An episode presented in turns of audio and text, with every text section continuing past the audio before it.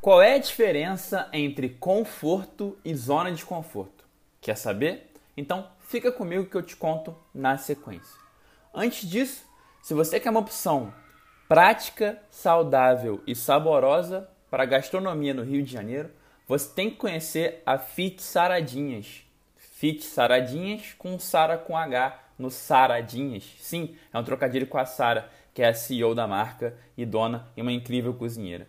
Se quiser conhecer, vai no Instagram, arroba Saradinhas, e tem a melhor opção de culinária saudável e produtiva no Rio de Janeiro.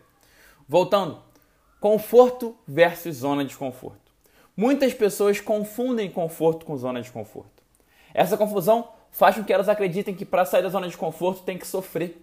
Sendo assim, sempre que atingem uma conquista, mal conseguem desfrutar ou sentir gratidão, pois já estão ansiosas pelo próximo desafio. São as famosas eternas insatisfeitas. Se identificou? Vamos entender então como evitar esse cenário. O primeiro passo é entender que conforto não é zona de conforto, muito pelo contrário. O conforto te ajuda a se desafiar e sair da zona de conforto. Exemplo: se você quer correr uma maratona, como é que é mais fácil fazer isso? Com tênis confortável ou com uma bota de couro? Claro, com o tênis. O que comprova o que eu falei aqui agora. Conforto te ajuda a sair da zona de conforto. Do mesmo jeito que dormir o suficiente de noite, claro, te impulsiona a ter mais energia no caminho do seu propósito.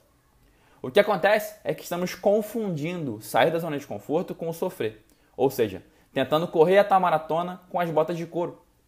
Sair da zona de conforto não tem nada a ver com se castigar e escolher o caminho do sofrimento, mas sim com se desafiar, vencer medos e evoluir diariamente. E tudo isso vai ser muito mais plausível e possível se você possuir as condições certas para tal. Portanto, se você dorme bem, come bem, dorme bem, tem estrutura física para trabalhar, não se culpe. Use esses privilégios para se desafiar e evoluir constantemente. Sim, esse foi o primeiro passo. O segundo só pode ser a gratidão. Para evitar ficar apenas empilhando conquistas sem saboreá-las, o caminho não pode ser outro. Faça questão de diariamente, em uma folha de papel, no computador ou até mentalmente, listar seus principais motivos de gratidão pelo seu dia. Praticar a gratidão é escolher ver o lado bom da vida, por pior que seu dia tenha sido. Resumindo, não confunda conforto com zona de conforto. E aproveite os privilégios que você tem para se desafiar ainda mais. E não se esqueça de ser grato ou grata ao longo do caminho. Hoje e sempre, vivendo de propósito.